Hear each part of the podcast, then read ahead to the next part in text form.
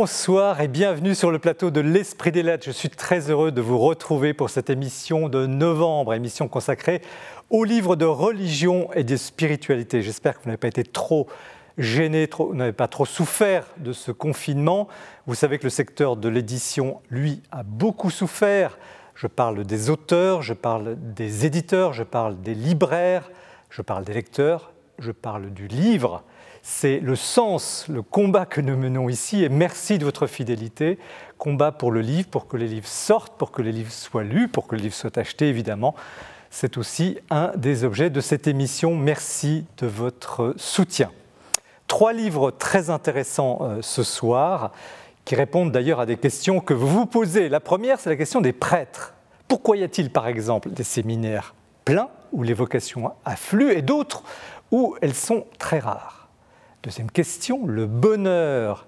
Est-ce qu'il n'y aurait pas du côté des moines, chez les contemplatifs, quelques secrets, quelques leçons de vie, particulièrement en ce temps de confinement, leçons de vie à méditer? Dernière question, la nature, l'écologie. Il y a eu bien sûr la grande encyclique, là, date aussi du pape François, mais la grande tradition de l'Église. L'Église n'a peut-être pas dit son dernier mot sur le sujet sujet magnifique de contemplation sur le mystère qui nous entoure. Donc trois livres très différents, comme souvent, mais nous allons passer une très belle soirée. Nous la commençons comme toujours par l'actualité du libraire que ce mois-ci nous présentera euh, Jean-Baptiste Passé, mais je vous présente rapidement chacun de nos invités. Jean-Paul Père Préau, bonsoir. Bonsoir. Alors vous êtes, euh, dire supérieur général, mais le, terme c'est modérateur, général de, euh, des Frères de Saint-Martin, une communauté euh, fondée en 1976 qui connaît aujourd'hui un succès assez impressionnant. Vous êtes à Évron, en Mayenne, vous avez plus de 100 séminaristes, 100 séminaristes, des prêtres aussi, 150 prêtres, diacres, qui œuvrent dans 25 diocèses dans le monde avec une caractéristique en France et dans le monde, toujours par petits groupes de trois, on en, parlera tout à l'heure. Euh, et vous êtes évidemment dans l'église du Concile Vatican II, mais aussi dans la tradition. Donc il y a le port de, la soutane, il y a une liturgie euh, très soignée, une vision du prêtre assez classique que vous développez d'ailleurs dans ce livre sobrement intitulé Les prêtres, don du Christ pour l'humanité, c'est publié chez Artege. Alors vous n'expliquez pas des secrets de fabrication, des recettes, mais euh, vous dites au fait qu'il n'y a pas de vocation sans une vision assez claire de ce que doit être un prêtre et, surtout sa formation assez solide, vous l'expliquez. Euh, je crois que c'est un livre assez décisif, en tout cas essentiel. Nicolas Dia, bonsoir. Alors, vous êtes déjà venu euh, sur ce plateau, vous êtes éditeur, vous êtes aussi un auteur. Vous étiez venu pour un très bel ouvrage, Un temps pour mourir, où vous développiez finalement l'art de mourir chez les moines. Vous êtes aussi connu pour une trilogie de livres interviews célèbres avec le cardinal Sarah, qui a un grand succès, et vous revenez avec un ouvrage très personnel, Le grand bonheur, vie des moines, récit, c'est publié euh, chez Fayard. Euh, personnel et communautaire, parce que vous avez eu la chance de passer beaucoup de temps euh, dans cette communauté bénédictine, d'une des grandes abbayes bénédictines de France, l'abbaye de Fontcombeau, et vous racontez cette vie, cette vie quotidienne, qu'on croyait connaître en fait, et puis qu'on découvre, euh, qu'on redécouvre dans sa dimension la plus, la plus profonde, la solitude au fond de ces, ces moines pour la quête de Dieu. Et en même temps, dans sa dimension très concrète, euh, la vie matérielle, ces hommes de Dieu travaillent, ils sont autonomes financièrement, économiquement. Et... Donc c'est un livre de grande sensibilité, captivant et assez bouleversant. Père euh, Pascalide, bonsoir. Bonsoir. Vous êtes prêtre de la communauté de l'Emmanuel, du diocèse de Paris. Alors, je ne vais pas dire que vous êtes trois fois saint, mais vous êtes trois fois docteur. Docteur en médecine, docteur en philosophie, docteur en théologie. Et vous avez exercé des responsabilités importantes au Vatican, on en parlera peut-être tout à l'heure. Et vous écrivez beaucoup, c'est votre, si je ne me suis pas trompé, votre 32e livre. Ah euh, les quatre sens, son titre, hein, Les quatre sens de la nature, de l'émerveillement à l'espérance, pour une écologie enracinée dans la grande histoire de la création aux éditions de l'Emmanuel. Alors, je dirais qu'il y a des gens qui détestent l'écologie, il y a des gens qui adorent l'écologie. Euh, tous se retrouveront dans votre livre parce que euh, vous, analysez dans une perspective chrétienne euh, le sens profond, l'essence de la création. Donc c'est un livre exigeant, parce qu'il y a une part de scientifique en partie, mais indispensable pour saisir le mystère de, tout ce qui nous entoure. Vous voyez, ces trois livres, je vous le disais, sont, sont, très différents, très riches. Ça va susciter un débat intéressant. Merci de bien rester avec vous. Je vous le disais, on retrouve Jean-Baptiste Passé qui nous présente l'actualité du libraire.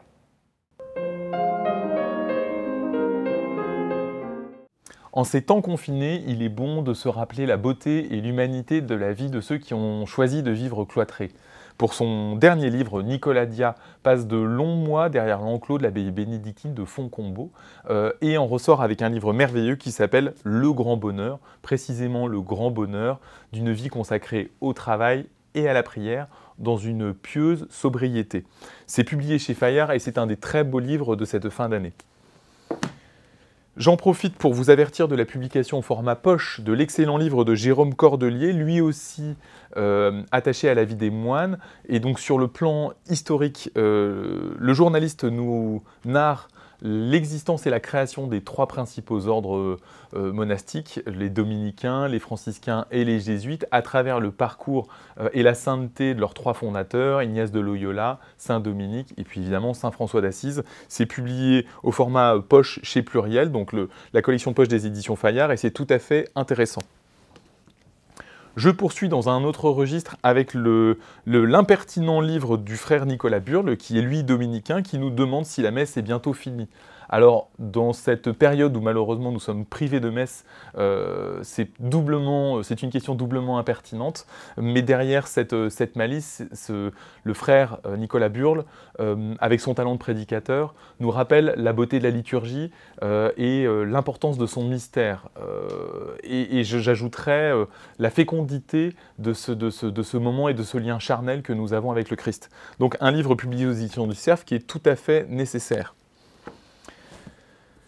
Je poursuis avec C.S. Lewis, qui est un brillant universitaire euh, anglais, qui est euh, la star de nos euh, rayons jeunesse, puisque c'est l'auteur de Narnia, mais c'est également une figure importante de notre rayon dit penseur chrétien, avec cet incontournable La tactique du diable, qui est un, un roman épistolaire entre un vétéran de la tentation et un novice de la tentation, un livre tout à fait intéressant.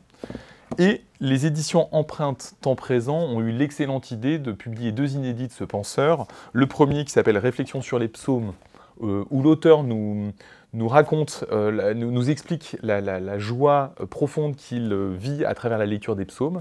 Et puis Dieu au banc des accusés, qui est cette seconde réédition, où l'auteur fait une piquante plaidoirie de la, de la foi chrétienne. Ce sont deux livres tout à fait, tout à fait intéressants. Je conclus avec deux livres de deux évêques. Euh, le premier qui est celui de monseigneur Michel Aupetit, qui s'intéresse à la question euh, eschatologique centrale qui est celle de la mort, euh, qui a fait tristement son retour dans l'actualité. et à travers cette méditation pour un chemin de vie, l'archevêque de Paris s'intéresse à, la, perception, à la compréhension de la mort à travers les siècles, tout en entremêlant sa réflexion de, de pensée théologique. C'est un ouvrage brûlant d'actualité euh, qui nous ramène à la question essentielle de la vie et de la mort. Donc, Monseigneur Michel Aupetit, c'est publié chez Artege. Et je conclus avec le livre de Monseigneur Mathieu Rouget, qui est euh, l'évêque de Nanterre, qui propose aussi une réflexion qui est liée euh, à la pandémie, qu'il a intitulé Un sursaut d'espérance. si l'évêque de Nanterre euh, s'intéresse aux mots cachés derrière la maladie, que sont euh, l'idolâtrie de la vie, de la technique, le rejet de la fragilité, euh, ou, encore le, principe de précaution devenu fou. Il s'intéresse surtout, surtout à, et nous invite à un joyeux déconfinement qui serait un déconfinement éternel dans la lumière de la joie et du Christ. Merci Jean-Baptiste pour ce tour d'horizon qui va nourrir évidemment les lectures et peut-être les cadeaux de ce Noël qui approche. Dont Paul Préau. Euh, donc vous êtes le modérateur général de la communauté Saint-Martin. Vous publiez aux éditions Artege Les prêtres, don du Christ pour l'humanité. Une petite question sur le don Paul Préau. Tout le monde ne sait pas ou ne sait plus pourquoi on appelle un prêtre, on peut l'appeler don. Alors, don D-O-N, à la différence des moines qu'on verra tout à l'heure, D-O-M. Alors, c'est une pratique italienne, puisque la communauté est née en Italie. Nous sommes nés à Gênes, dans le diocèse de Gênes, à Voltri exactement. Et au début, bien, les frères qui ont été ordonnés prêtres ont porté le nom de Don Jean-Marie, Don Gilles, et on a, on a gardé cette euh, coquetterie dans notre nom. Mais par contre, par rapport au titre, j'ai voulu euh, jouer un peu quand je dis les prêtres dont du Christ à l'humanité. J'ai un peu joué aussi sur ça. D'accord, ah, je n'avais pas remarqué. Ah, je le cache pas. Bon, très bien. Alors, on va, on va parler du livre. Un petit mot quand même sur votre parcours. Donc, vous, vous avez commencé en Italie. Aujourd'hui, cette communauté euh, un peu époustouflante. En quelques... en quelques mots, donc nous on est né en 76, en 93 euh, la communauté a été, a, été, accueillie en France et euh, la conférence épiscopale ayant accepté qu'on fonde une maison de formation, parce que jusque de 76 à 93, les séminaristes étaient formés au diocèse de Gênes donc dans le séminaire diocésain qui accueillait d'ailleurs différentes communautés hmm. religieuses. Donc c'est assez récent, en 93. Hein, oui, c'est assez, récent. Mais là, vous, vous explosez quasiment déjà. Vous avez, Alors, vous avez encore assez de place pour accueillir euh, tous ces séminaristes Alors c'est une bonne question. On a donc déménagé de, Candé-sur-Beuvron, où nous étions de 93 jusqu'en 2014. Et en 2014, on a acquis l'abbaye d'Evron, qui devait être suffisamment grande normalement. Et malheureusement, nous sommes obligés aujourd'hui de louer des appartements dans le, village d'Evron pour euh, permettre de loger les séminaires. Alors, on va, on va y venir, mais est-ce que vous avez été rejeté au début? Parce que pourquoi vous étiez en Italie? Pourquoi ce retour finalement assez tardif en France? Qu'est-ce que vous pouvez dire en quelques mots sur ce sujet? eh bien, C'était trop tradit C'est très étonnant, mais c'est un peu lié au livre que va nous présenter Nicolas Dia, puisque notre fondateur était Oblat de l'abbaye de Fontgombault. Et quand lui, il était à Paris, il avait pas mal de jeunes qui tournaient autour de lui, pas mal sont rentrés à l'abbaye de Fontgombault, qui sont maintenant les aînés, certains sont déjà décédés, hein. des filles sont rentrées au Carmel, etc., d'autres se sont mariées, mais il y en avait deux, qui sont nos deux frères aînés dans la communauté, qui ne voulaient pas être moines, et qui voulaient être prêtres. Et à ce moment-là, c'est posé la question du, lieu de la formation. L'abbé Guérin, le fondateur de la communauté, ne souhaitait pas du tout fonder une communauté. J'aime un écrit où il dit Loin de moi de fonder, euh, ce n'est pas du tout mon, esprit. Il est allé voir Oblat de Fontcombault, il va voir à l'époque Don Jean Roy, qui lui dit Le moment est peut-être venu. Et donc et là, par connaissance avec le cardinal Siri, qui était l'archevêque de Gênes, il a dit peut-être que le moment est venu de, de partir là-bas. Et c'est ainsi qu'en 76, il a quitté Paris avec ces, deux premiers jeunes, qui après ont été vite rejoints de trois autres. Ils ont commencé dans un petit couvent capucin, San, Francesco di Voltri, de cette, mais, c'était mais tout petit, insignifiant. Mais vous avez quand même été rejeté par une certaine Église de France qui n'aimait pas trop voir les soutanes. On n'était pas Oui, mais aujourd'hui. Ah, alors aujourd'hui, alors aujourd'hui. Et puis on va parler du livre. Euh, aujourd'hui, c'est vrai que euh, bah, souvent, moi je vois quand j'ai été ordonné en 1989. Donc ça fait plus de 30 ans. C'est vrai que les premières implantations en France, ça n'a pas été facile. Vous le dites, vous ne le cachez pas dans le livre d'ailleurs. Non, non, il n'y a pas à cacher euh, cela. Il y a eu aussi des frères prêtres en particulier qui nous ont très bien accueillis, même qui ne sont pas ici du tout de la même formation que nous. D'autres, ça a été plus compliqué. Mais aujourd'hui? Aujourd'hui, je pense que euh, globalement, là où on est, où on est appelé, parce qu'on fonde beaucoup, hein, cette année on a encore fondé six communautés dans, dans des diocèses différents, ça se passe plutôt bien, sinon les évêques ne nous appelleraient pas. Parce qu'un évêque, il n'appelle pas tout seul, il appelle aussi avec son conseil épiscopal et puis avec le conseil presbytéral. Je rencontre tout le temps le conseil de l'évêque. Hmm. Le conseil Donc vous êtes en harmonie avec l'Église Bien évidemment. Par contre, ça ne veut pas dire qu'il n'y a pas des questions qui se posent sur notre formation, sur notre style. Justement, c'est l'objet du livre, parce que vous expliquez tout ça, en fait, c'est ça. Pourquoi vous avez écrit ce livre? Ben, L'éditeur m'a demandé, j'étais pas très chaud. moi, j'ai fait mon, ma thèse de doctorat à Rome sur la, le prêtre, mais j'étais pas... C'était pas de, de, ma, de ma première volonté que d'écrire. J'ai écrit beaucoup, parce que ça fait dix ans que je suis supérieur, donc j'ai écrit beaucoup pour mes frères prêtres. Et l'éditeur m'a dit, mais ce serait quand même intéressant que vous puissiez donner votre expérience et aussi votre regard sur le sacerdoce. Ce que j'ai fait. Mais avant d'écrire ce livre, j'ai été beaucoup dans des formations pour les jeunes prêtres, dans différents diocèses. Hein. J'ai été même dans les formations de laïcs. Je... Donc, une... J'ai enseigné le sacrement de l'ordre au séminaire de Caen à l'époque, mmh. quand le séminaire mmh. était ouvert. Et puis bien sûr, j'enseigne le sacrement de l'ordre depuis 25 euh, ans. Donc fondamentalement, c'est une description de ce que doit être un prêtre. Oui, à la lumière du Concile Vatican II. C'est surprenant parce que vous êtes, excusez-moi, ce n'est pas un jugement sur votre personne, mais vous êtes en soutane, vous avez une apparence classique, traditionnelle pour certains. Oui, Peu importe, il y a des gens qui aiment, qui n'aiment pas, mais tous nous regardent et, et, ça peut être un peu surprenant. Oui, oui, paradoxal au moins. Mais écoutez, c'est ainsi. Moi, j'ai fait ma thèse sur le Concile Vatican II et on n'a, nous, aucun euh, souci avec euh, la doctrine conciliaire, et voire même post-conciliaire, puisque on a, moi j'ai beaucoup travaillé sur les textes du pape Jean-Paul II et mmh. Benoît XVI, et aujourd'hui sur la vision qu'a le pape actuel mmh. sur le prêtre, et je pense que tout ça s'enrichit et, mmh. et éclot de, cette très belle réflexion écuménique du Concile Vatican II. Et d'ailleurs, vous citez largement le pape François, le pape Jean-Paul II, il n'y a pas de... Mais dites-moi, comment vous faites pour avoir autant de vocations? Parce que tout le monde, euh, vous nous regardez, vous savez très bien la situation triste dans beaucoup de diocèses, pas de vocation, vous en avez. Alors je dis qu'on ne donnera pas de recette, mais peut-être que vous avez un petit secret, quelque chose à nous dire. Non, j'ai du mal à répondre, souvent on m'interroge sur cela. Ce que je peux vous dire, c'est pourquoi les jeunes rentrent? Alors Ce qui n'est pas pareil. La première raison, une vie fraternelle entre prêtres. Deuxième raison, euh, pouvoir se projeter dans des figures de prêtres mhm. qui sont valides pour l'avenir. Parce que quand un jeune y rentre, il sait qu'il sera prêtre dans huit ans. Donc qu'est-ce que ça sera l'Église dans huit ans? Il mhm. se pose des questions. Mais dans quelle Église je vais arriver? Dans quel défi avec la société Le dialogue avec le monde? Et ça, c'est la première raison. Une vie fraternelle, la deuxième raison, vous avez utilisé le mot tout à l'heure dans la présentation de solide. Souvent, j'entends ce mot. Ça me fait un peu sourire quand même. Une formation solide. Moi, je pense que toutes les, enfin, j'espère que les formations sont solides partout. Parce qu'en fait, une formation, elle est solide quand elle est fidèle à son origine. C'est-à-dire, en fait, au magistère, à la révélation et à la grande tradition avec un grand T, la tradition vivante de l'Église. Donc euh, solide, oui, parce qu'on est euh, assez exigeant au niveau de la formation humaine, intellectuelle, oui, mais pas plus que dans un autre séminaire, je pense. Mmh. Et puis une formation aussi à la dimension spirituelle. Et là, il y a un choix qu'on fait qui est assez martinien. De Saint-Martin. De Saint-Martin.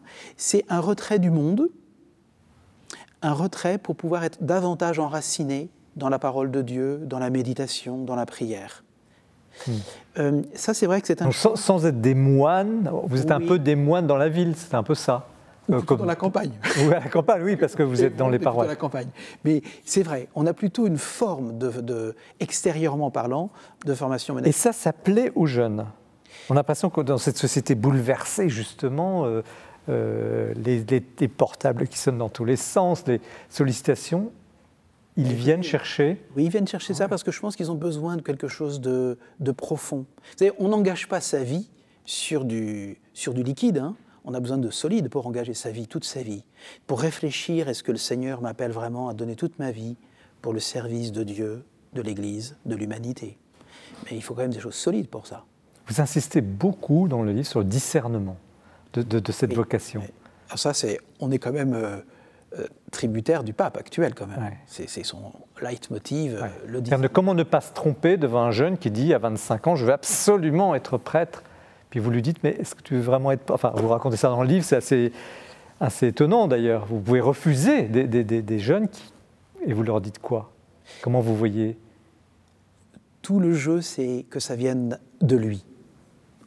Dans la mesure de... de c'est long, hein, le chemin, pour devenir prêtre. Il faut 8 ans aujourd'hui, entre le moment où on rentre en propédeutique, premier cycle. Alors nous, on a une année de césure entre le premier cycle et le deuxième cycle qui est très, à mon avis, très forte et très, très importante pour le, discernement, justement. C'est un moment où ils quittent la communauté du séminaire, qui est une grosse communauté, où ils vont dans des petites communautés de, de, paroisses. Hmm. Et là, ils voient s'ils sont faits pour ça ou pas. Hmm. Ils ont déjà eu trois ans de discernement, et là, ils se disent, bon, bah, je suis fait pour ça. Je suis heureux d'être là. Ou alors, je me, je me sens décalé, je me sens pas heureux. Soit je suis appelé plus à une vocation plus monastique, justement, mmh. ou alors je suis appelé plus à une vocation euh, dans le monde. La question du célibat, la question de l'obéissance, la question de la pauvreté, tout ça, c'est des questions qui, qui mmh. émergent. on en parlera tout à l'heure avec nos, invités. Est-ce que le côté tradit, excusez-moi de, dire, de poser la question crûment comme ça, attire? Oui. Oui, je ne peux pas le cacher. Mais certainement beaucoup plus euh, au début de la communauté que, encore que moi-même, je suis un mauvais exemple parce que moi, je n'ai jamais été, à part peut-être une ou deux fois à Solem, dans une messe latine. Donc moi, j'étais mm. dans ma paroisse en France. Hein. Mm, mm. Je suis, j'ai été attiré, par contre, par la communauté, par le grégorien. On en parlera tout à l'heure. On m'en avait, oui, euh, oui il y a des phrases très belles de Nicolas dessus. On m'avait jamais parlé. Et j'avais l'impression de, de n'avoir jamais pu goûter cela. C'était un peu comme quelque chose d'un trésor de l'Église qu'on a. Et moi, quand j'ai goûté le grégorien, alors que je ne connaissais pas le latin, mais le grégorien, j'ai senti quelque chose comme une aspiration profonde. Mais vraiment quelque chose qui m'a touché l'âme. Hmm. Et ça m'a marqué.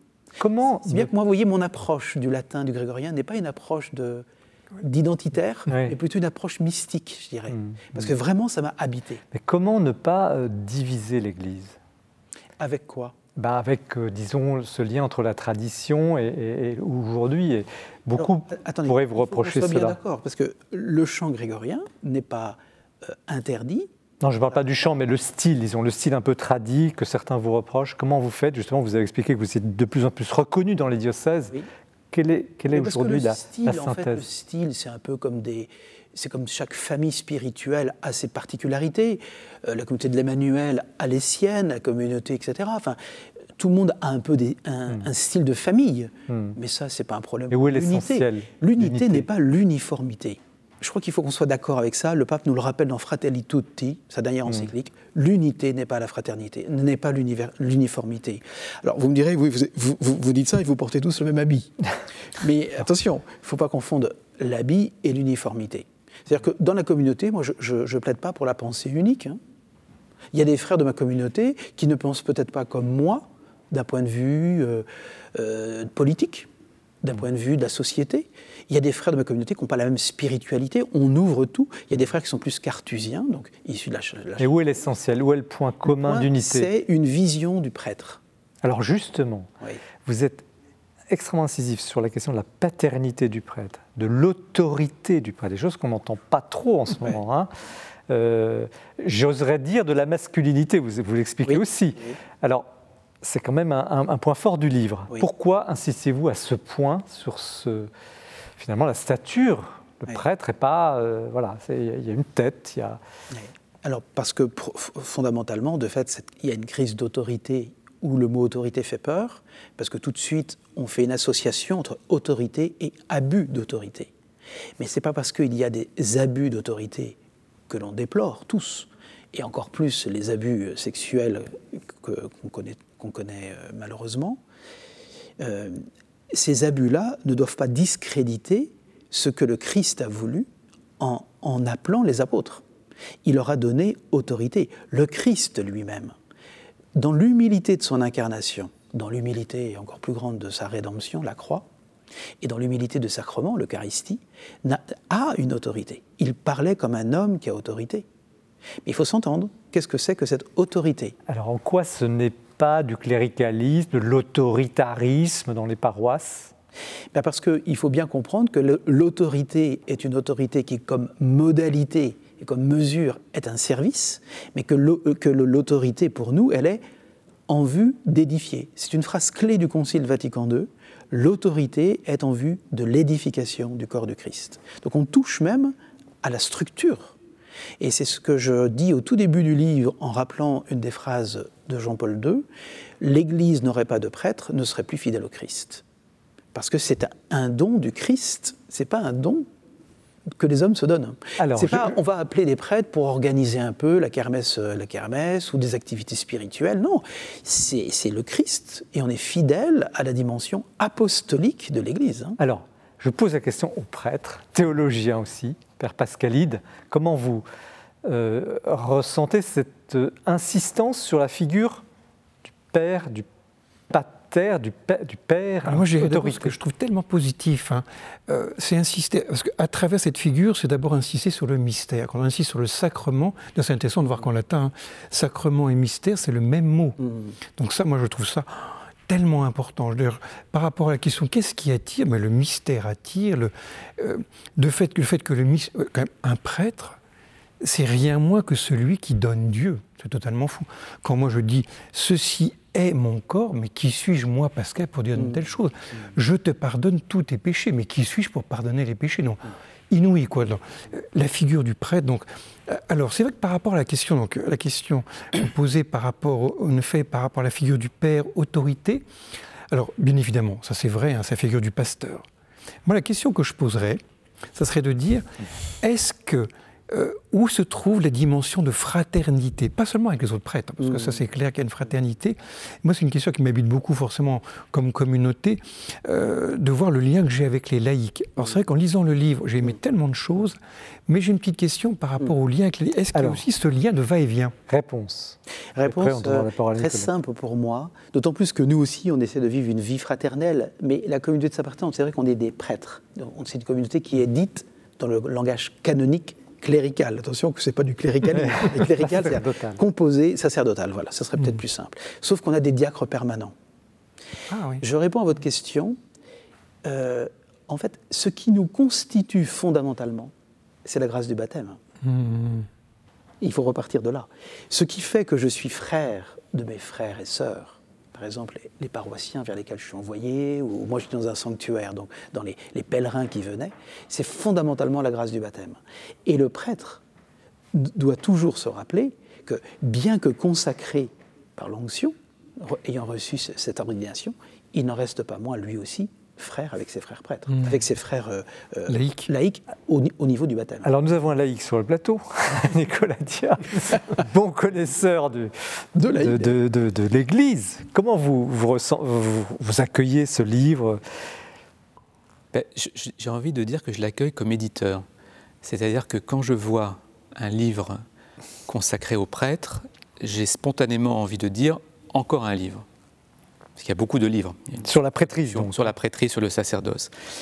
Et en fait, euh, mon raisonnement est faux, parce que je pense, et on l'a vraiment vu pendant le confinement, pendant euh, cette période si particulière, euh, cette société déchristianisée, cette société postmoderne, cette société relativiste, fondamentalement, elle ne connaît même plus le mot.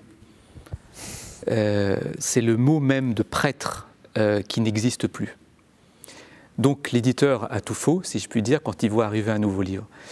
Euh, et, on le voit bien en ce moment dans les débats, par exemple, sur la messe, pas la messe.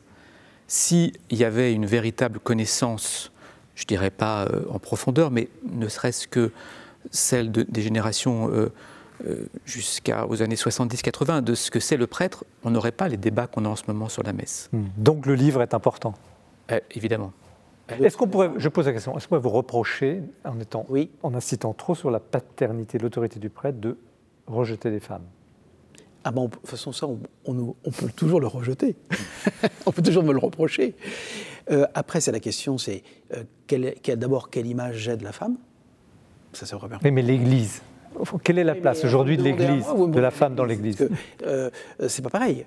Euh, enfin, je, je, représente aussi un peu l'Église, mais clairement aujourd'hui, euh, je l'ai écrit, hein. mmh, justement, clairement aujourd'hui, euh, il y a un travail à faire. Et moi, j'invite les étudiants, donc j'accompagne des étudiants en doctorat, etc., à travailler cette question de fond en comble sur la place de la femme.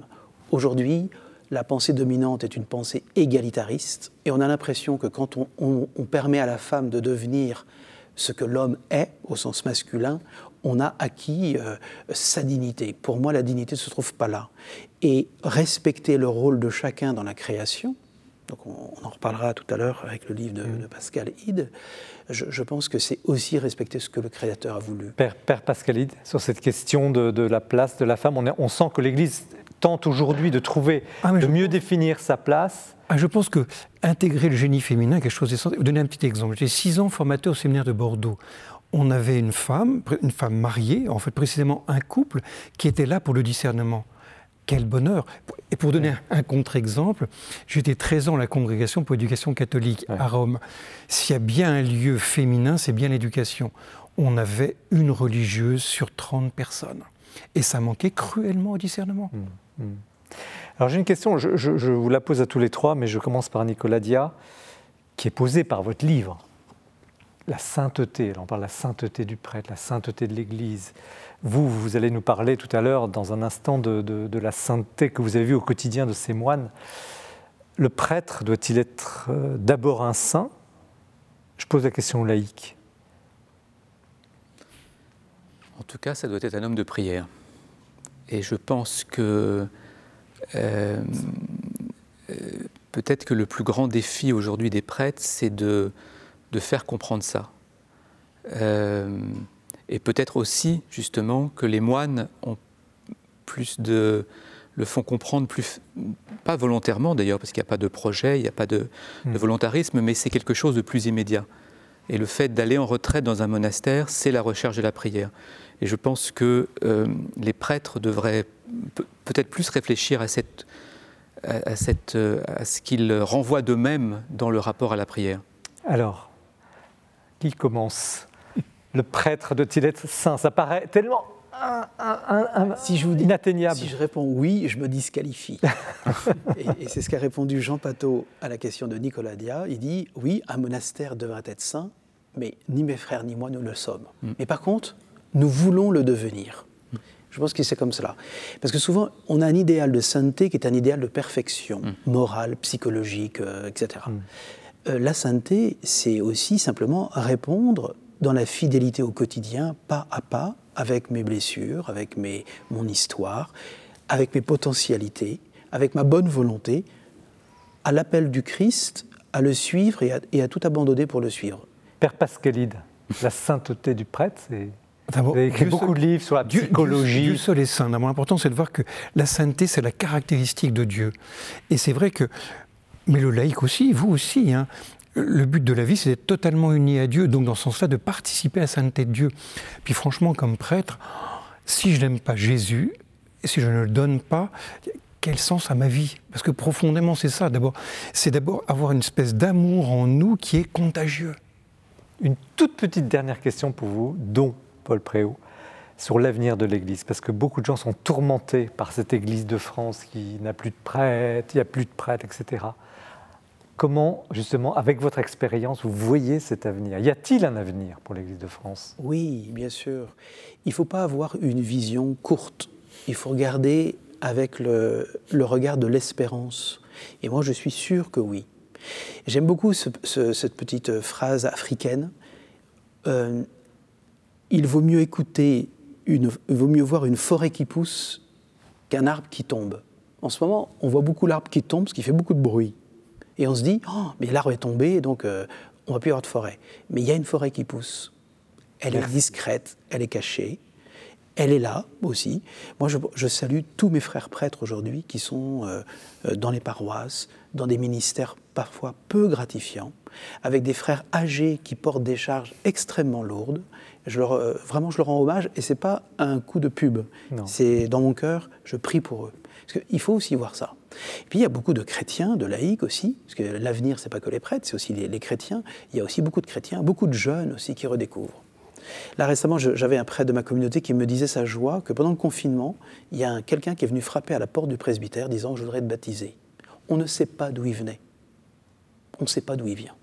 Il vient pas de nos programmes pastoraux, il vient pas de nos organisations je veux être baptisé. Merci Père, merci pour ce témoignage. Merci pour votre livre, donc Les prêtres, dons du Christ pour euh, l'humanité, chez Artege, donc Dom Paul Préau, euh, sur la prêtrise, euh, ce sujet inépuisable. Nous poursuivons l'émission tout de suite avec Nicolas Diard, les moines, le grand bonheur à l'abbaye de Fontcombeau, mais Bertrand Deschamps nous présente le coup de cœur du mois. Il y a des éditeurs qui, envers et contre tout et malgré la difficulté des temps, poursuivent un travail d'édition formidable, eh bien c'est le cas des belles lettres, auxquelles je voudrais rendre hommage ce soir à travers une publication notoire qui arrive ces jours-ci sur nos tables.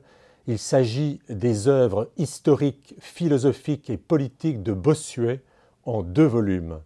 Alors d'abord, c'est un très bel objet, élégant, reliure toilée gris, dans un coffret avec un très beau papier, un très beau travail éditorial. On doit ce travail à un dominicain, le père Renaud Silly, et au philosophe Maxence Caron. Alors le premier volume est en grande partie occupé par une vie de Bossuet qui fut écrite au XVIIIe siècle par le cardinal de Beausset et qui a été longtemps la référence pour tout savoir de la longue vie de Bossuet puisqu'il est mort à près de 80 ans. Et puis on y trouve des textes qui étaient absolument introuvables depuis des années. En particulier, j'aime beaucoup le titre L'explication de la messe à un nouveau catholique. Et puis des textes sur l'Apocalypse, il y a même aussi des textes sur les cathares. Tout ça montre que Bossuet a été un personnage de la plus haute importance. Napoléon disait que c'était un Homère biblique et Louis XIV avait dit de lui que c'était le dernier des pères de l'Église. Il est sûr qu'à l'égal des grands penseurs, philosophes comme Pascal et Descartes, Bossuet a une place de haute envergure, bien au-delà de ce que l'on connaît de lui, prédicateur à la cour ou précepteur du grand dauphin. Alors, à l'heure où a lieu Esprit des Lettres, la nuit est tombée sur la place Saint-Sulpice, mais Bossuet veille sur nous, la fameuse fontaine des quatre points cardinaux, où il veille avec Fléchier, Massillon et Fénelon.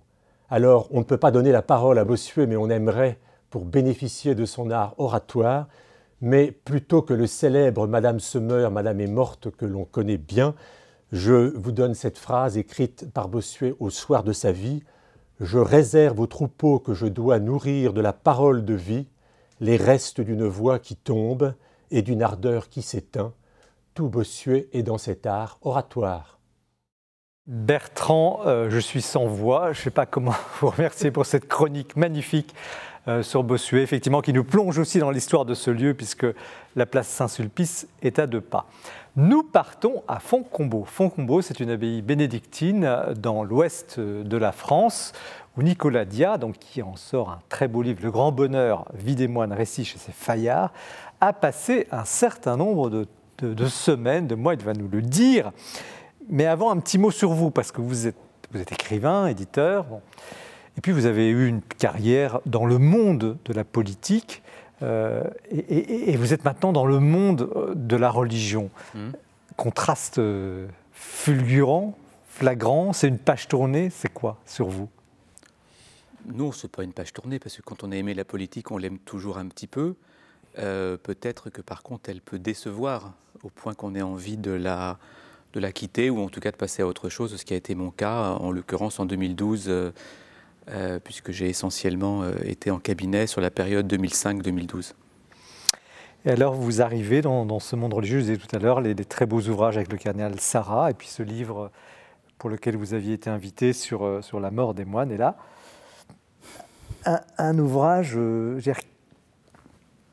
un peu inédit, parce que qui aujourd'hui aurait eu l'idée d'aller raconter la vie banale, apparemment banale, répétitive, répétitive d'un monastère? Vous l'avez fait, et je dois dire bien fait, parce que le récit est très très beau, c'est très très beau. Vous, vous faites vibrer, vous nous faites vibrer. Comment ce, livre est né? D'abord, si je peux répondre à, la première partie de votre présentation, je ne dirais pas que la vie des moines est banale.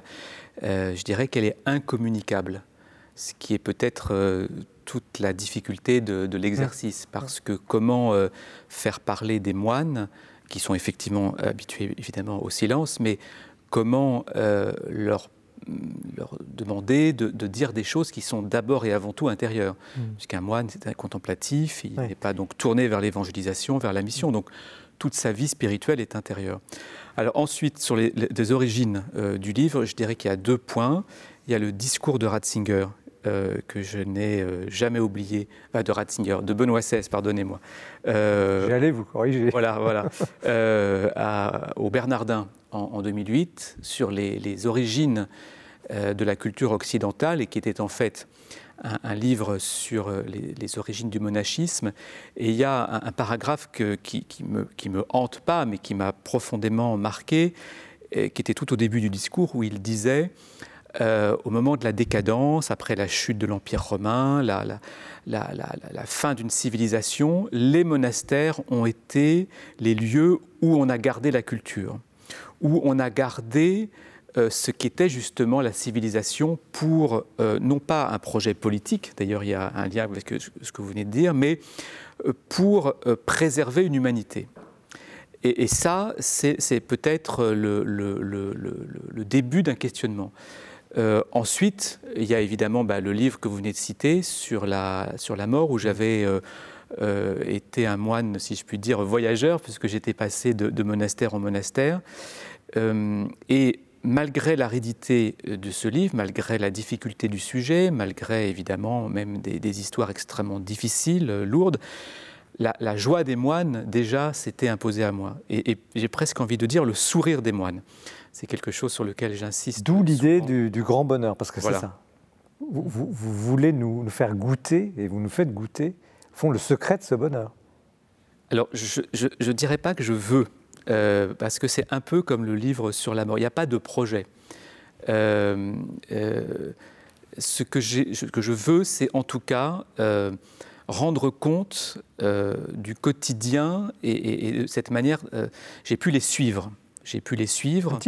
ils ont eu du mal à accepter, parce que c'est pas évident quand même. Euh, ils n'ouvrent pas la clôture comme ça facilement. Qu'est-ce qui les a convaincus? Peut-être le livre sur la mort, tout simplement, et le, et le, bien que le livre a fait. Donc il y avait une confiance. Il y avait une confiance, oui. Je pense que, enfin, sans aucune prétention, je pense que les choses se sont passées comme ça. Et Foncombo faisait partie des, huit monastères que j'avais euh, rencontrés pour le livre Un temps pour mourir. Pourquoi vous avez choisi Foncombo pour euh, l'amour du grégorien qui précède, euh, qui précède le livre. On va y venir au grégorien. Ne vous inquiétez pas, on va y venir. Qu'est-ce qu'il y a que nous ne comprenons pas, vu de l'extérieur, chez les moines? J'ai l'impression que c'est des gens qui vivent tout ça de façon très organisée, ils prient très bien. Finalement, on passe un peu à côté de Qu'est-ce que c'est qu'un moine en fait?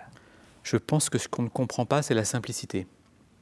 Je pense que hum, le moine est un homme totalement dépouillé et, est tellement dépouillé que toute sa vie est simple.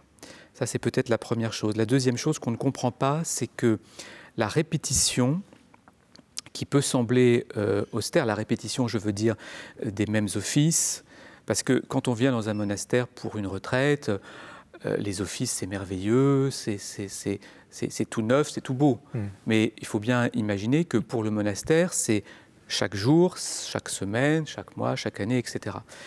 Et en fait, paradoxalement, ce qui est pour nous incompréhensible, c'est que de cette répétition euh, naît une simplicité euh, dans laquelle évidemment se forge la vie de prière et qui est en même temps le véritable creuset de la richesse. Euh, le moine ne se pose pas de questions. Euh, non pas qu'il euh, est un automate, il n'est pas un robot, mais le moine est profondément dans le présent.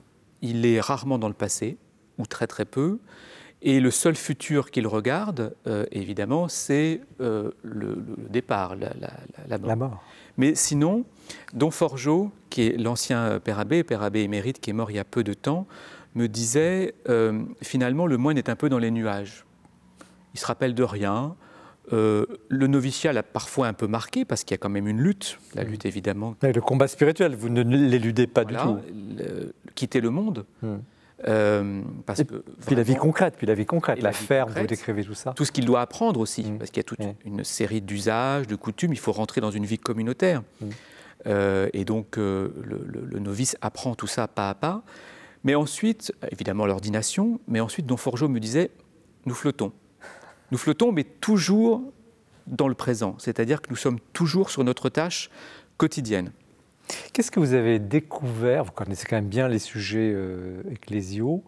Qu'est-ce que vous avez découvert, compris que, vous, à l'occasion de ce livre-là, que vous n'aviez pas saisi? Sur la vie monastique Oui, sur la, vie monastique, sur la vie spirituelle, sur euh, ce qui pourrait euh, intéresser nos téléspectateurs. Au fond, vous avez une expérience unique sur, la vie chrétienne, je dirais que dans notre société, dans notre époque, dans ces temps si difficiles que nous vivons, euh, j'avais l'intuition que les monastères avaient une, grande partie de la clé du futur de l'Église mais, et de sa, vie spirituelle, de sa vie intérieure. Maintenant, j'en suis absolument convaincu.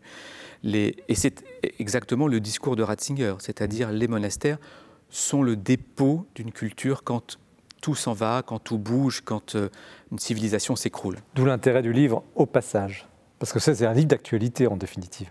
C'est en tout cas euh, un livre qui nous montre bien ce qui ne va pas dans nos propres vies à nous. et ensuite, pour la vie de l'Église, bah, c'est évidemment ce que je disais tout à l'heure. Ce que je hmm. souhaitais le plus aux prêtres, c'est de pouvoir dire qu'ils sont des hommes de prière. Or, un moine, s'il n'est pas un homme de prière, évidemment, il quitte le monastère. Ça veut dire qu'il le grand avantage, si je puis dire, de la vocation monastique, c'est que euh, si on n'a pas cette vocation, on le sait rapidement.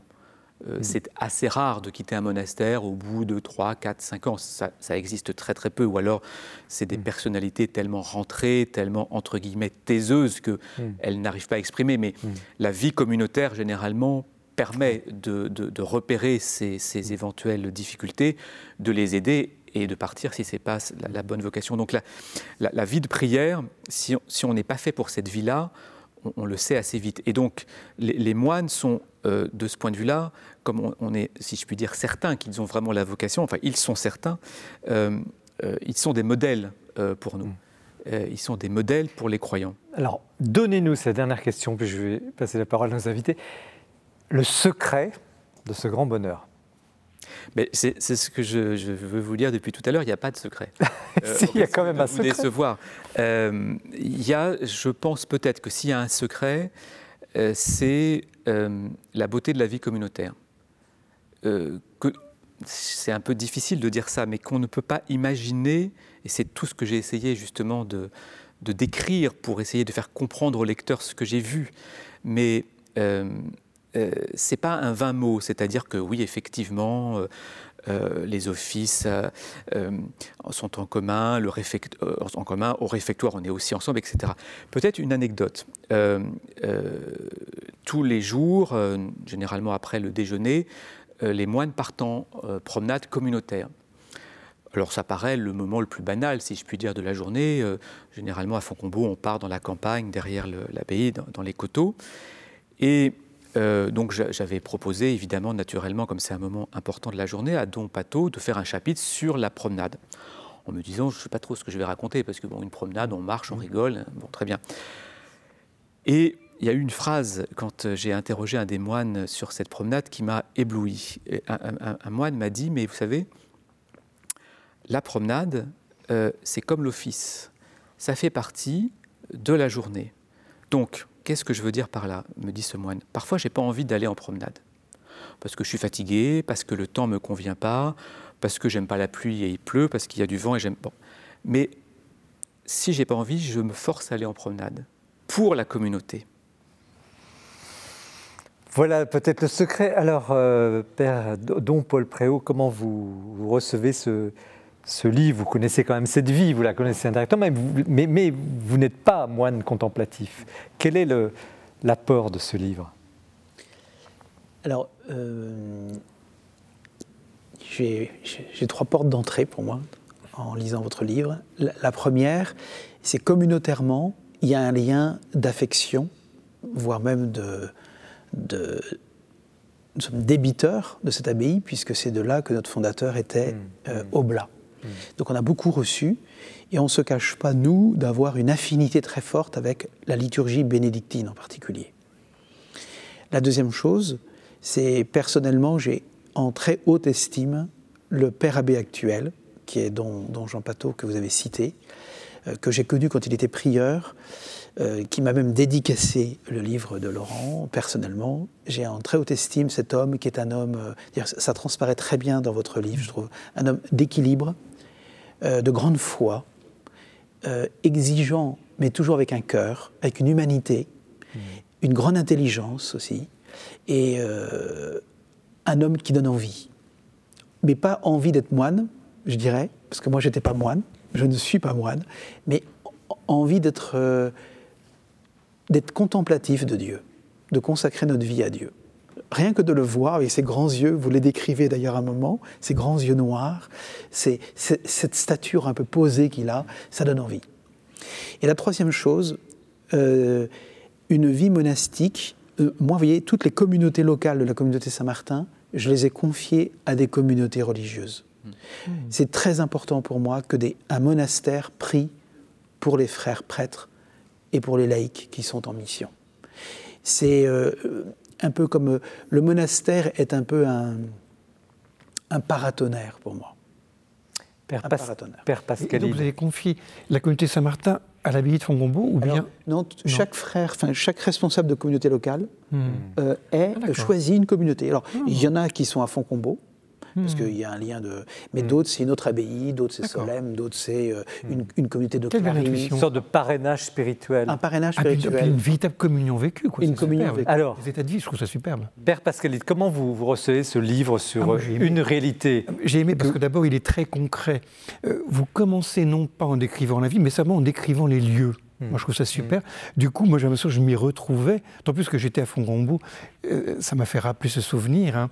Il y a 45 ans, donc à l'époque de Don Roy, qui est une très grande figure, euh, qui se dit humblement comme un, homme de passage, mais en fait il a joué un rôle absolument capital. Hein. Et je me souviens bien de la conférence qu'il nous avait donnée, nous des jeunes garçons, insistant sur l'importance de la continuité. Il y avait la tentation intégriste, il disait surtout pas.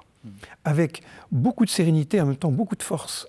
Non, non, donc euh, je trouve le livre très concret, ça donne un goût du ciel. Hein. Euh, les, figures, les figures superbes euh, de vieux moines, on voit oh, qu'est-ce que c'est attirant, on voit cette espèce mm. de sagesse profonde, mais on voit bien aussi qu'il a été patiné par le temps. Alors moi, c'est une question que j'aimerais poser. Allez-y. Et dire que je poserai aussi, c'est que ce qui m'a un peu manqué dans le livre, je, sais, je répète que je l'ai aimé, c'est justement tout le travail intérieur du moine. on sait quand même qu'il est raboté, toute l'histoire, euh, l'aspect dramatique, au sens de Balthazar, c'est le, drame qui est vraiment au service du bien, m'a manqué un peu. Ils sont tellement souriants que parfois on a l'impression qu'ils ne pleurent pas. Nicolas Dia, vous, les avez quand même, vous avez interviewé une trentaine de moines quand même. Hein? Euh, je, pense que la meilleure réponse que je peux vous faire, c'est euh, une phrase de, de Don Forgeot, qui donc nous a quittés maintenant, et je lui parlais toujours de la prière, euh, mais je lui disais, quand le moine euh, n'a plus envie de prier, ou en tout cas quand il y a une, voilà, une lassitude, euh, comment est-ce qu'il fait? Et la réponse de Don Forgeot, qui était un homme rapide, même à la, toute fin de sa vie, s'est pas fait attendre et m'a dit, eh bien, il ne doit pas se poser de questions. Alors évidemment, je lui ai demandé pourquoi. Il m'a dit parce que seul Dieu juge la qualité de notre prière. Donc si nous commençons à nous poser des questions sur est-ce que je prie bien? Non, c'est Dieu seul. Donc si le moine tombe de cheval, il doit remonter tout de suite, en se disant il n'y a que Dieu. Et moi, mon jugement, mon jugement sur ma prière, mon jugement n'a aucune importance. Et je me rappelle, il y a un beau passage que vous citez, euh, un moment, donc lorsque vous êtes en train de, de, rencontrer ces moines, Don Pato vous passe un petit mot. Hmm. Ah, citez-le parce qu'il est tellement beau, je pense que vous le connaissez par cœur, ce petit mot, moi ça m'a illuminé. il m'en passe plusieurs, donc c'est pour ça que je... Ah, c'est le moment où il dit, ma joie, c'est de me retrouver... Avec mes frères. Avec mes frères, exactement. Oui, oui c'est la joie de la vie communautaire. Euh, moi, il y a une phrase qui m'a marqué de Jean Pato aussi, quand il dit et ça m'a beaucoup marqué en tant que responsable d'une communauté. Ma joie, c'est de voir le ciel dans le, dans le, dans le cœur de mes frères. C'est-à-dire qu'en fait, ce, responsable n'est pas, pas, là simplement pour que tout soit bien huilé et tout marche bien, mais de voir la grâce de Dieu. Et là, il y a un peu une histoire euh, hmm. euh, mystique entre hmm. de, de, de, voir la croissance de la grâce dans, les, dans, dans, un moine. Et je trouve ça très très beau, ce souci qu'il a de les faire grandir, et en même temps d'être frère avec eux. Là, on voit ce que c'est que l'autorité, justement. Hein. Oui. On voit vraiment une autorité qui est totalement au service. Hein. Oui. L'étymologie que vous rappelez dans votre livre, à gérer, c'est euh, l'autorité, c'est celui qui fait grandir. Mm. On voit son souci hein, mm. du bien de chacun. Mm. Alors ce ciel, il, ce ciel, il est parfois un peu en musique. Nous arrivons au grégorien. parce que c'est le choix, c'est la raison du choix de la vie de Faucombeau. Vous en avez parlé tout à l'heure. Alors D'abord, qu'est-ce que c'est que le grégorien? Tout le monde n'est pas au fait. Un petit mot sur le grégorien et puis l'enjeu et l'importance du grégorien. Bah, le grégorien, pour être extrêmement rapide, c'est évidemment le, chant des moines, euh, le, chant qui s'élabore dans les abbayes dès les origines du monachisme.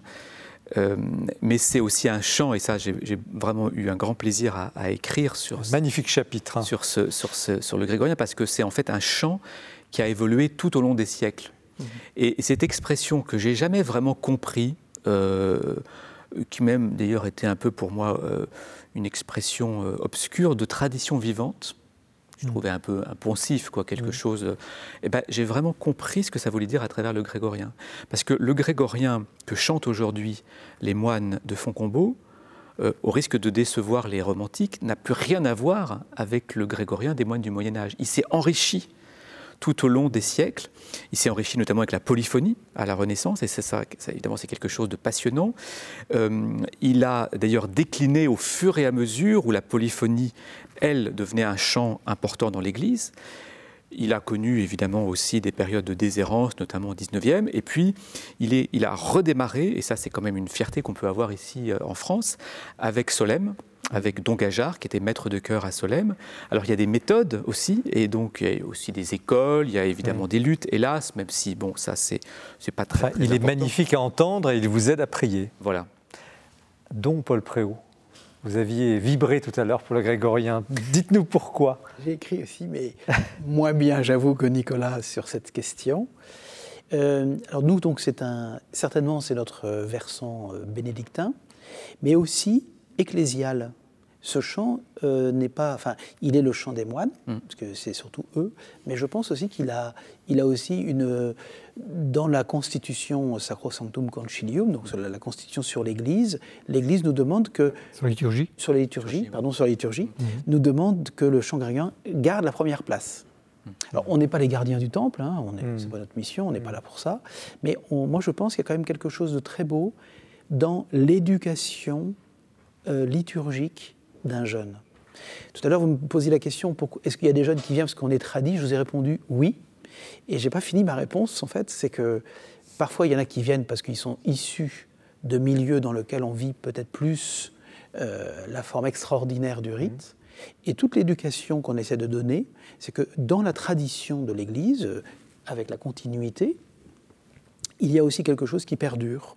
Et je pense qu'aujourd'hui, euh, donc nous, nous, nous, célébrons la forme ordinaire, mais en grégorien, et aussi en français, parce qu'on est aussi en paroisse. Hein. Donc on n'en fait pas un, absolu, ou, mm. mais c'est quand même quelque chose qui marque aussi, je trouve, notre vie spirituelle.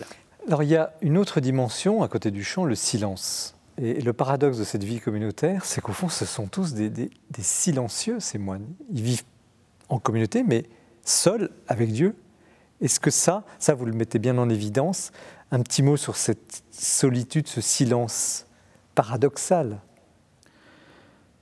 Ils parlent peu, ils, n'ont pas le droit de parler. Non, ils n'ont pas le droit de parler, c'est-à-dire qu'il y a tout un, toute une série d'obédiences. Donc l'obédience, c'est la charge propre que le moine euh, remplit. À l'intérieur de son obédience, par exemple, les moines qui sont euh, à, la, à, la, cuisine pour préparer les repas, à Foncombo, ils sont huit, euh, ils, ne se parlent pas entre eux. Euh, mais ça, c'est. Euh, vous allez dire que décidément, je ne parle que de la prière depuis le début de l'émission, mais c'est tout simplement. c'est une méthode. C'est une méthode pour aider le moine à, prier et à se préparer. Parce que le, le cœur de la vie du moine, c'est évidemment les offices communautaires. Il y en a huit tout au long de la journée. À Foncombeau, euh, l'office des matines commence en général vers 4 heures du matin. Euh, le dernier, c'est Compli euh, à 9 heures. Entre les deux, d'ailleurs, il y a ce qu'on appelle le grand silence, qui correspond essentiellement à, la nuit. Mais le, silence, c'est un écrin. Le, pas, le, moine ne recherche pas le silence pour le silence. C'est-à-dire que mm. si la vocation, au départ, c'est le silence, vous pouvez être certain que la vocation, elle va mm. évidemment être, mm. elle va s'étioler à tout le moins. Donc, euh, le, silence, c'est le chemin euh, sur lequel euh, le, moine navigue, mais le, but de la navigation, c'est évidemment Dieu. Alors, tout ça est très haut, vous parliez de la cuisine. Il y, a, des chapitres truculents quand vous décrivez, excusez-moi, je redescends un petit peu, la ferme, la basse-cour, les vaches, les productions, le verger, euh, la centrale, pas atomique, la centrale hydroélectrique, bref, une, industrie, un artisanat, celui qui fait les choses, c'est très, très intéressant. Les moines, et ça va nous permettre de passer au plateau suivant avec le père Pascal sur l'écologie, étaient écologistes avant l'heure. Ah bah, oui, euh, l'histoire évidemment de l'Église nous le, prouve, les, granges cisterciennes, euh, ce que voulait Saint Bernard pour ses moines, et, puis même à Cluny d'ailleurs, il n'y mmh. euh, a, pas que, Saint Bernard. alors effectivement, à Foncombeau, il y a une, très grande ferme, une, ferme, dirait-on, bio aujourd'hui. Mais il y a, peut-être une petite anecdote que, j'aimerais raconter. Le, frère fermier, qui est le frère d'ailleurs en, couverture du livre, me dit, vous savez, Nicolas, quand je consulte les revues agricoles que nous recevons, euh, je vois le sourire euh, des, paysans, des agriculteurs euh, qui sont en photo dans ces revues. Et il me dit, je peux vous dire que immanquablement, les moines, les moines, les agriculteurs qui ont des beaux sourires sont ceux qui produisent bio. C'est-à-dire qui sont en communion avec la nature.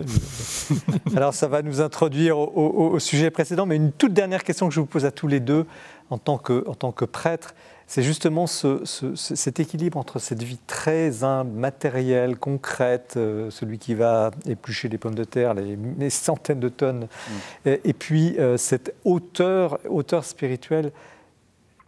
Y a-t-il euh, ah, unité? Alors, c'est le dernier mot, puis on passera à votre livre. Aura et labora d'abord, hein, c'est prier, travail, hein, mm. les deux.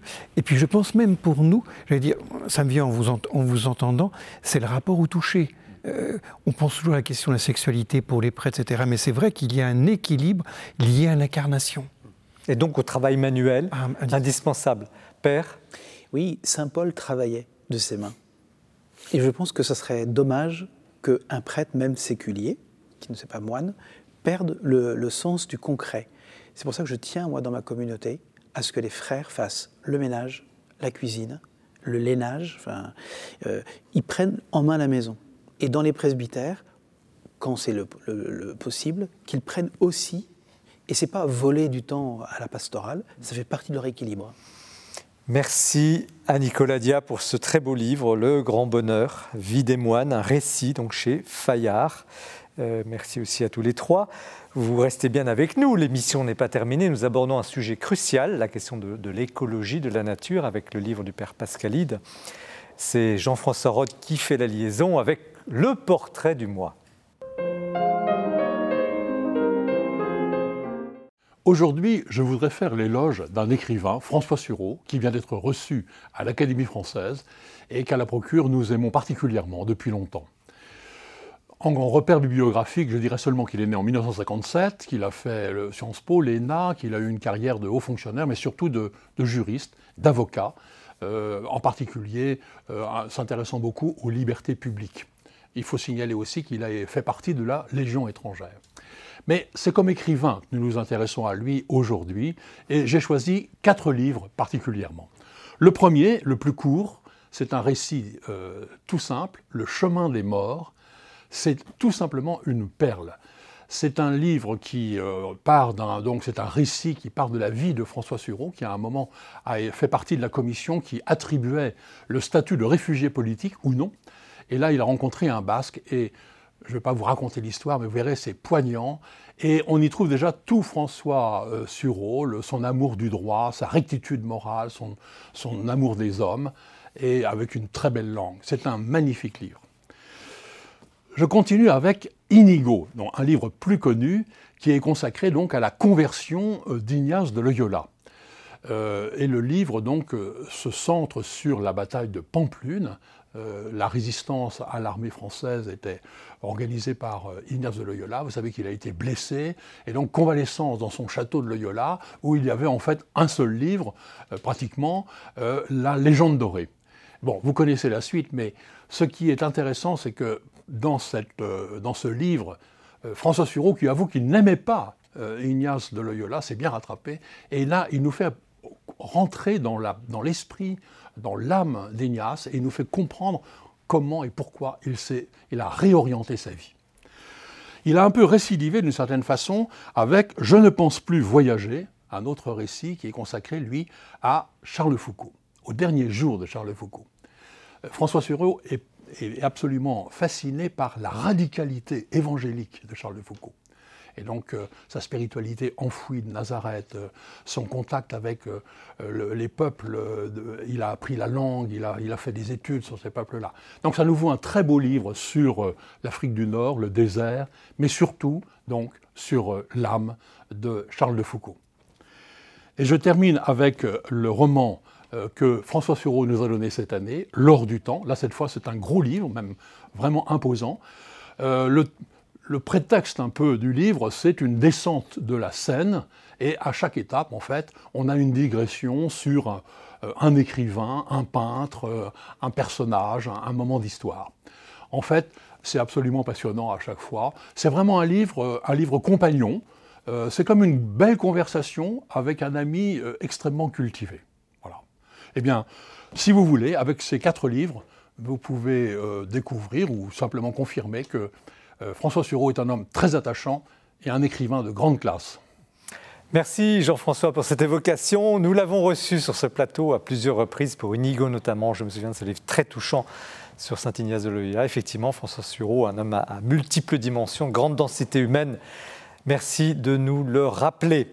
Nous passons, nous passons à la question, à la grande question de l'écologie, de la nature assez débattu quand même, y compris dans le milieu chrétien. Il y a eu l'encyclique du pape François, Laudato aussi.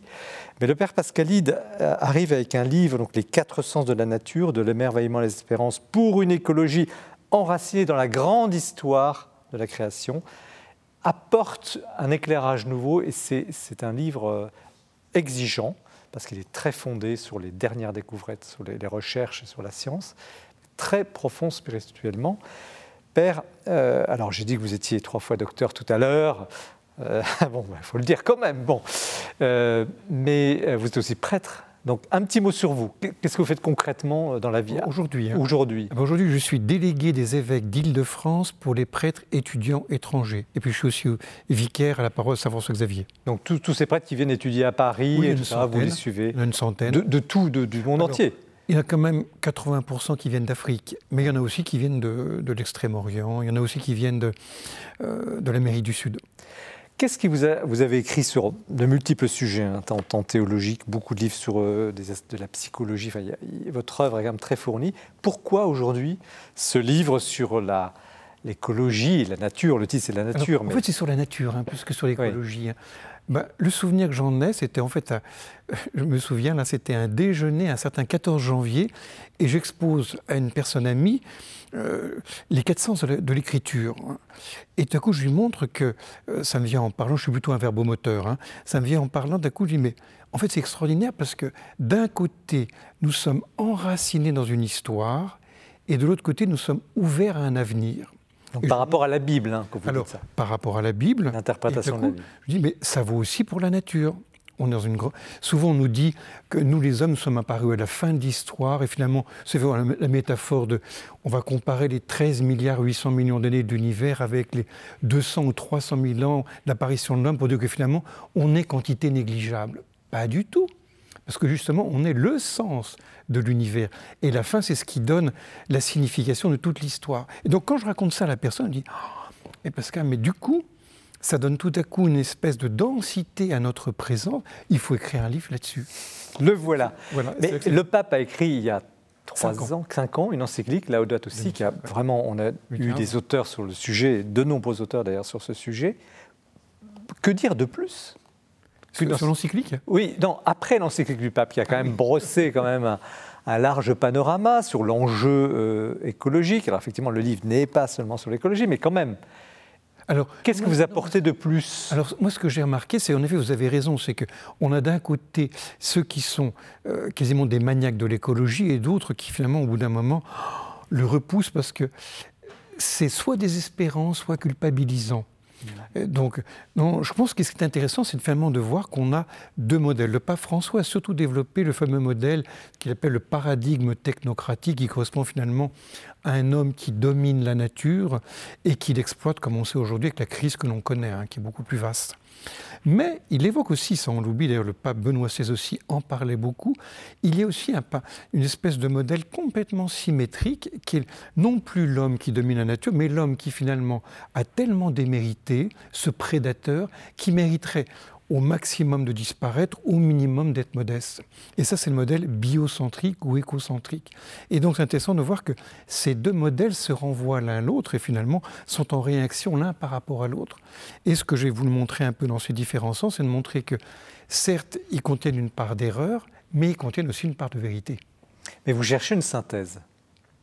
Alors, c'est vrai que l'idée hein, qui, est dans le livre, c'est, euh, je ne vais pas rentrer dans le détail, ce serait un peu complexe. il faut le lire. Mais, euh, euh, c'est vrai que la grande tradition des pères d'Église et docteurs médiévaux ont montré que l'écriture, qui est le, un des livres par lesquels Dieu se dit, a quatre sens étagés. Et l'idée qu'en fait on n'a jamais développée, j'étais un peu étonné en regardant la littérature, c'est que ces quatre sens de l'écriture, on pourrait les appliquer aux quatre sens de la nature, parce que finalement Dieu se dit à travers deux livres certes la Bible, mais c'est évident aussi que la création, dans sa visibilité, c'est ce que dit Saint Paul au livre de la sagesse, me dit quelque chose de son Créateur. C'est pour ça que vous insistez sur le mot nature-création plus que sur le mot écologie. Alors oui, au fond, c'est ça. Vous nous invitez à comprendre mieux, au fond, cette bah, création. Je, dirais que qui est celle de l'homme. Je fais l'analogie, vous savez, un petit peu avec les homélies. Nous, les prêtres, on est toujours tentés d'avoir des. On, quelque chose, des homélies un peu moralisantes qu'au bout d'un moment, on veut dire, le pauvre peuple de Dieu, ils sont les épaules basses, veut dire, bien sûr que oui, on sait bien qu'on n'aime pas comme le Christ. Et en fait, quand on ré, ré, c'est évident qu'il faut montrer un petit peu, veut dire qu'il y a des exigences évangéliques, mais d'abord parler de l'amour du Christ et ensuite montrer qu'il y a une espérance. Ben c'est pareil. Si on passe son temps à montrer notre responsabilité écologique, au bout d'un moment, on se décourage. Alors que si on enracine d'abord dans un émerveillement, pas seulement pour la nature, mais aussi pour l'homme, mais aussi pour l'œuvre de l'homme. Il y a un très beau passage dans la dot aussi où le pape François s'émerveille pour l'industrie. Nous, on voit dans l'industrie sur quelque chose qui détruit, qui pollue. Mais non, quand je vois un avion, il n'y en a plus beaucoup aujourd'hui, hein, qui traverse le ciel, c'est 3 millions de pièces rassemblées par le génie humain. Donc, l'enraciner dans l'émerveillement et aussi le tourner vers l'espérance. Parce que Dieu lui-même, il n'est pas seulement maître de notre humanité, mais maître de la nature, et il veut finalement que tout converge pour sa gloire. Donc c'est un peu remontrer et donc inscrire notre histoire dans la grande histoire. Et qu'est-ce que vous dites, et puis on va écouter nos, nos invités, euh, à ceux, parce qu'il y en a, vous les avez décrits, vous les écrivez dans le livre, qui vraiment désespèrent de l'écologie, ça suffit, on en a trop entendu parler, puis ceux qui disent mais vous n'avez rien compris, tout, tout l'enjeu est là, il n'y a que ça, c'est l'avenir de la planète, etc. Qu'est-ce que vous leur dites intéressant de voir, en effet, euh, quand on voit les fameux collapsologues, hein, les trois collapses, donc ceux, qui disent on va vers l'effondrement, euh, c'est très intéressant de voir que ces trois jeunes qui sont des scientifiques, eux-mêmes ont connu toute une évolution. On sait que l'un des trois a rencontré récemment le pape, hein, mmh, mmh. d'ailleurs. C'est intéressant de voir qu'eux-mêmes, ils se posent la question concrète est-ce que finalement on peut avoir des enfants? Mais ils disent tous les trois, on est des jeunes papas. Donc nous-mêmes, dans notre vie, finalement, on se rend bien compte que l'important, c'est pas de se dire, comme dit Lovelock, hein, le grand inventeur de Gaïa, etc., qui disait, mais sur la Terre, il faudrait qu'il y ait, tenez-vous bien, 8 millions de personnes. C'est-à-dire qu'on diminue par 1000. Eh bien, eux, ils répondent en disant, mais non, nous allons transmettre cette sensibilité à la nature à nos enfants. Nous avons confiance en eux. C'est pour ça qu'en effet, je termine par un long chapitre sur l'espérance, parce que... Mmh. Je pense que c'est ce qui nous manque le plus. Et alors à ceux qui sont, euh, ras-le-bol l'écologie, alors on les appelle climato-sceptiques, il y a plein de... C'est tout un monde de gens qui disent non, non, je ne veux pas en entendre parler, parce qu'il y a peut-être des gens qui, nous regardent et disent oh non, l'écologie, non, ça va. Qu'est-ce que vous leur dites à, à ces gens-là? C'est intéressant, c'est qu'en fait, il y a un double enracinement. Le premier, c'est en effet l'émerveillement. On va parler de notre corps. Moi, j'ai remarqué une chose toute simple. Quand je décris très concrètement le corps humain, quand j'écris par exemple notre foie. Oui, vous avez un chapitre passionnant là-dessus, des ah pages sur le foie. ah, mais oui, c'est pas la le, le, foie. Le foie, le médecin là qui parle. Qui est l'organe le plus, le, plus lourd du corps humain, hein, après la peau. Euh, quand à coup on découvre ce foie merveilleux, 300 milliards de cellules, 500 fonctions, qui bossent pour nous en permanence, mais qui bossent différemment le jour et la nuit. Et quand je découvre que la nuit, si je le laisse tranquille, si je ne prends pas un gros repas bien chargé, ben il, peut il peut faire tout son travail qui consiste à purifier le corps humain. Ben quand d'un coup je découvre cette logique du corps humain, je n'ai qu'un seul désir, c'est de me sentir responsable. Mais vous voyez, donc j'enracine la responsabilité sur un émerveillement. Autrement dit, le bien dans le beau. Et donc, du coup, ça peut relancer la dynamique. Et alors, ça, c'est, le premier fondement, c'est la gratitude. Le deuxième, et ça, c'est quelque chose qu'on ne voit pas assez dans Laudato aussi, c'est la compassion. Vous savez, quand François d'Assise disait Je serai Seigneur, je répandrai l'hiver des grains sur les chemins pour que les oiseaux ne meurent pas. Parce que de fait, l'hiver, 80% des, 90% des oiseaux meurent. attention, la compassion pour les animaux, ce n'est pas une absence de compassion pour les êtres humains. Saint Thomas d'Aquin a une parole étonnante à un moment dans la Somme, il dit Celui qui n'éprouve pas de compassion pour les animaux peut-il en éprouver une pour les êtres humains? Donc, remontrer la connexion. On sait bien que tout est lié, qui est une des paroles clés de Laudato aussi. C'est cité neuf fois. Hmm. Et c'est vrai que je pense que pour sortir de la culpabilité, c'est prendre conscience à quel point je suis connecté avec mon corps. C'est vrai que mon corps, souvent, je l'utilise. Hmm. Je suis frappé de voir aujourd'hui les jeunes, ils dorment en moyenne une heure de moins. Avec les conséquences, ça se paye en années d'études en moins. Et donc, quand je reprends conscience que mon corps, ce n'est pas qu'un instrument, c'est aussi un bien qui m'est donné, mm. je fais la même chose par rapport à la nature. Alors, Nicolas Dia, vous, vous, sortez de ce monde, euh, cette micro-société un peu idéale euh, d'un monastère où, on, vient de le voir, euh, il y a beaucoup d'écologie, où la nature est aussi première.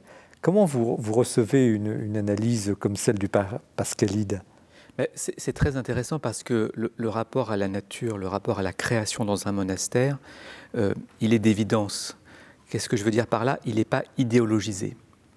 Et, moi, ce qui me, ce qui me frappe dans, tout ce que vous venez de dire et ce qui est le cœur de votre livre, c'est effectivement la, synthèse qu'il faut absolument faire pour quitter euh, l'idéologie qui a complètement, j'ai presque envie de dire, euh, bloqué le mot écologie c'est plus du tout un mot neutre, on ne peut plus le prononcer euh, sans qu'il y ait une charge politique, donc un combat.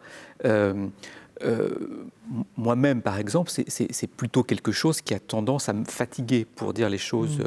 de façon très, très, très rapide. Et, donc, du, coup, tout ce que vous décrivez sur l'importance de revenir, sur l'importance du mot création, de revenir à ce mot et de, revenir à la, à la, nature, mais vraiment, euh, en dehors de tout combat politique, c'est évidemment ce que vivent les moines, mais mm. sans jamais se poser de questions. Mm. Mm. C'est, encore une fois, c'est quelque chose qui, euh, bah, bah, tout simplement parce que l'économie du monastère en dépend. Donc, ils euh, sont en harmonie. Évidemment, ils sont en harmonie. Dont, Paul Préau.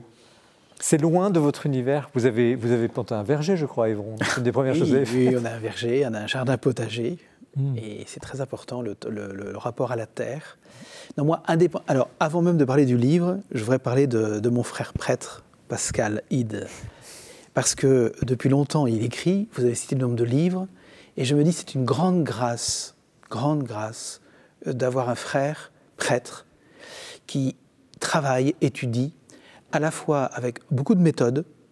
C'est un espèce de, chercheur, de tête chercheuse, et moi je m'émerveille voilà, mm. première chose. Je m'émerveille devant ce frère qui a une capacité d'émerveiller. On voit les notes en bas de page, ah, tous ces livres, c'est truffé de, de lectures. On, voit, pour moi, c'est un, chercheur qui se trouve sur les carrefours des, nations. C'est un peu la, Galilée théologique ou philosophique. Il est un peu partout. Il, connaît aussi bien la médecine que la philosophie, que l'anthropologie, que, que, la science, et aussi la théologie. Parce que c'est quand même. Et alors, ce que j'admire beaucoup, c'est en même temps l'humilité, toujours, de son propos. Ces livres sont imprégnés de cela. Par exemple, la conclusion générale. Il dit simplement J'ai repris une homélie. C'est très humble de dire ça. J'ai repris une homélie du 12 juin 99 du pape Jean-Paul II.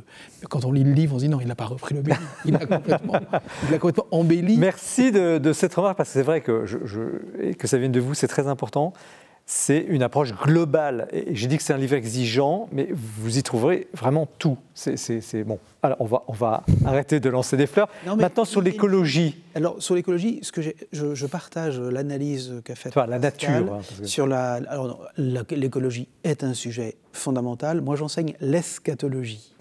je n'enseigne pas la création. Mmh. Pour les non-initiés, l'eschatologie. L'eschatologie, c'est toutes les fins dernières, tout ce qui se passe après la mort, etc. Mmh.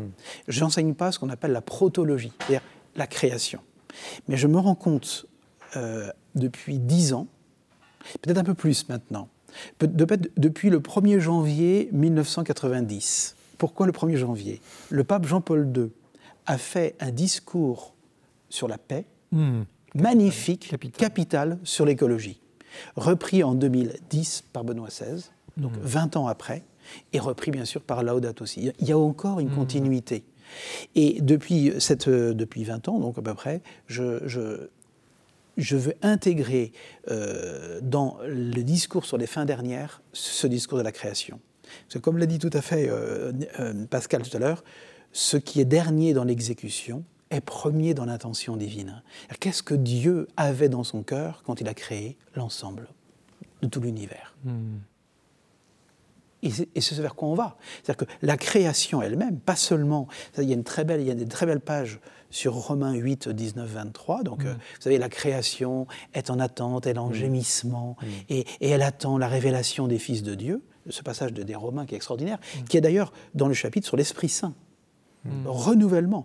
Et moi, je pense qu'aujourd'hui, il nous faut travailler cette question d'un point de vue théologique sur le renouvellement cosmique. C'est-à-dire qu'il y a aussi une dimension d'espérance, d'éternité, y compris pour le monde matériel.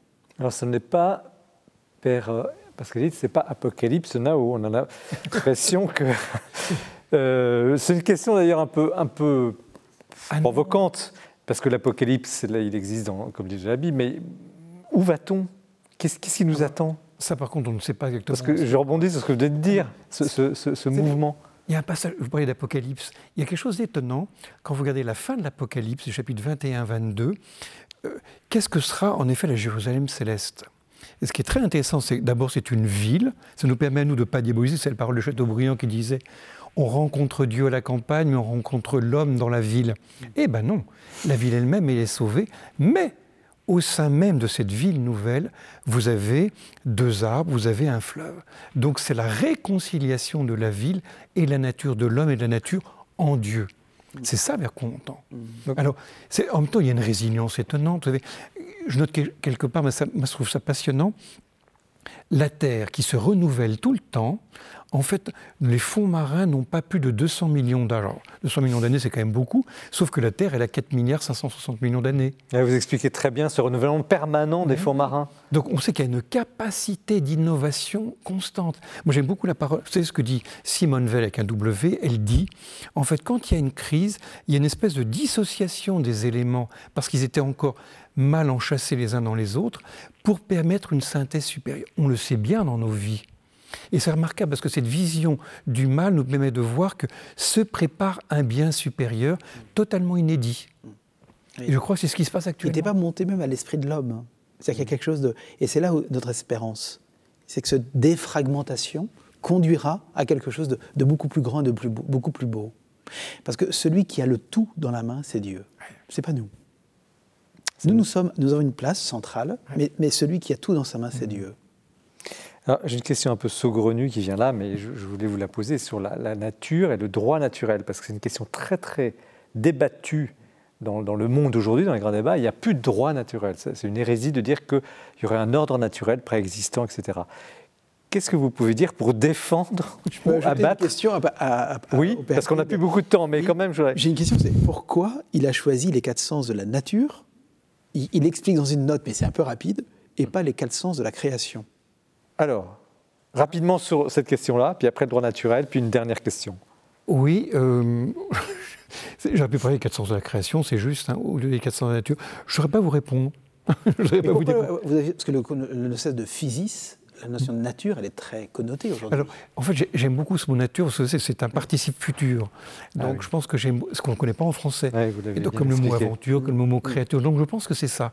Le, fait que le mot nature a cette richesse de sens qui ouvre vers un avenir. Hmm. Bon. Alors, un mot sur le droit naturel. Est-ce que c'est. Bon, c'est question, vous n'abordez pas ce sujet, mais quand même, il est, il est dans tous les débats éthiques qui sont sur la place. Oui, tout à fait. Alors je pense que d'abord, il faut absolument retirer du mot droit naturel le fait que ce soit un droit cosmologique. Hein. C'est un droit qui est lié à la nature de l'homme. Hein. Ça, c'est un premier point. Le deuxième point, c'est que dire qu'il y a une nature de l'homme, ça signifie que l'homme n'est pas qu'un être auto-créé, comme le rêvait Sartre, mais qu'il a un donné. Concrètement, imaginez que ce soir, tout à coup, je vous dise, finalement, on n'a raconté que des bobards depuis le début. Bah, vous sentirez frustré, direz on terminez l'émission L'Esprit des Lettres. Ça montre bien que nous sommes faits pour la vérité. Et donc c'est bien qu'il y a en nous une inclination à ce vrai. Mm. Et donc ça, c'est quelque chose qui nous est donné, c'est pas quelque chose que, que je me construis. Hmm. Donc il y a bien une nature de l'homme, dans ce sens-là, un droit naturel. Mais c'est très clair qu'aujourd'hui, le positivisme juridique règne partout. Nous sommes des fils de Kant. Hein. Hmm. On a vraiment coupé ce qu'est l'homme de ce que doit faire l'homme. Et retrouver. D'ailleurs, c'est intéressant de voir que l'écologie elle-même contredit profondément cela. On se rend bien compte que l'on doit respecter pas seulement notre corps, mais tout ce que nous sommes. Parce que nous sommes corrélés. Alors, nous arrivons malheureusement à la fin de cette émission qu'on n'a pas vu passer, j'espère que vous aussi, toujours euh, aussi passionnante. Nous traversons une période, euh, c'est ma dernière question, je vous demandais à chacun de répondre en, quelques mots, dans la perspective de, Noël, de l'Avent. Traversons une période difficile, il y a tout ce débat sur la messe, il y a le confinement, etc. Bon, je ne vous fais pas de détails. Qu'est-ce que vous pourriez dire, mes chers pères, monsieur le laïc, comme encouragement, parole d'espérance, parole de vie pour ceux qui nous regardent, qui sont dans toutes les situations possibles, familiales, personnelles, et qui nous écoutent et qui aiment les livres, et qui aiment cette émission, je les remercie. Alors Moi, ce qui me vient quand vous avez dit ça, soyons des artisans d'unité. Parce que je sens un combat presque diabolique du diviseur, y compris ad intra dans l'Église, y compris dans nos communautés chrétiennes, y compris des chrétiens vis-à-vis des évêques. Ne marchons pas dans cette combine-là. Soyons des artisans d'unité. Père Pascalide Je ne sais pas. Euh, parce qu'il y a tellement de, cas différents. Je dirais, bon, ne décrochez pas. Moi, je vois bien la tentation de, décrocher. Euh, peut-être en effet multiplier les liens euh, avec les autres. Et puis surtout, veut dire, qu'est-ce que ça vous apprend de vous-même? Veut dire, si ça vous met en crise, relisez ce qui se passe en vous maintenant pour avancer. Dieu est là. Nicolas vous avez le mot de la fin. tout, à l'heure, vous m'avez parlé du silence. Et je pense que dans, dans tous ces confinements qu'on a vécu, le premier, le deuxième, on a tous dû déconnecter avec quelque chose. Euh, votre vie de journaliste, ma vie d'éditeur, euh, tous. Et je suis absolument certain que si euh, on arrive à garder euh, cette part de déconnexion, donc cette part de silence qu'on a tous été contraints à un moment euh, ou l'autre d'avoir, on aura gagné quelque chose. Merci à, tous les trois. merci Don Paul Préau, donc les prêtres, dons du Christ pour l'humanité chez Artege. Merci Nicolas Dia, le Grand Bonheur, Vie des moines, récit chez Fayard. Et merci, Père Pascalide, Les quatre sens de la nature, de l'émerveillement à l'espérance. On vient d'en parler. Merci pour vos propos euh, qui font du bien. Pour une écologie enracinée dans la grande histoire de la création, c'est aux éditions de la. Et surtout, merci à vous d'être là, d'être fidèle à cette émission, de soutenir le livre. Nous continuons, nous nous retrouvons évidemment en décembre. Je vous souhaite une très belle soirée. Vous retrouvez l'émission sur les sites de KTO du Jour de Seigneur de la Procure. À bientôt.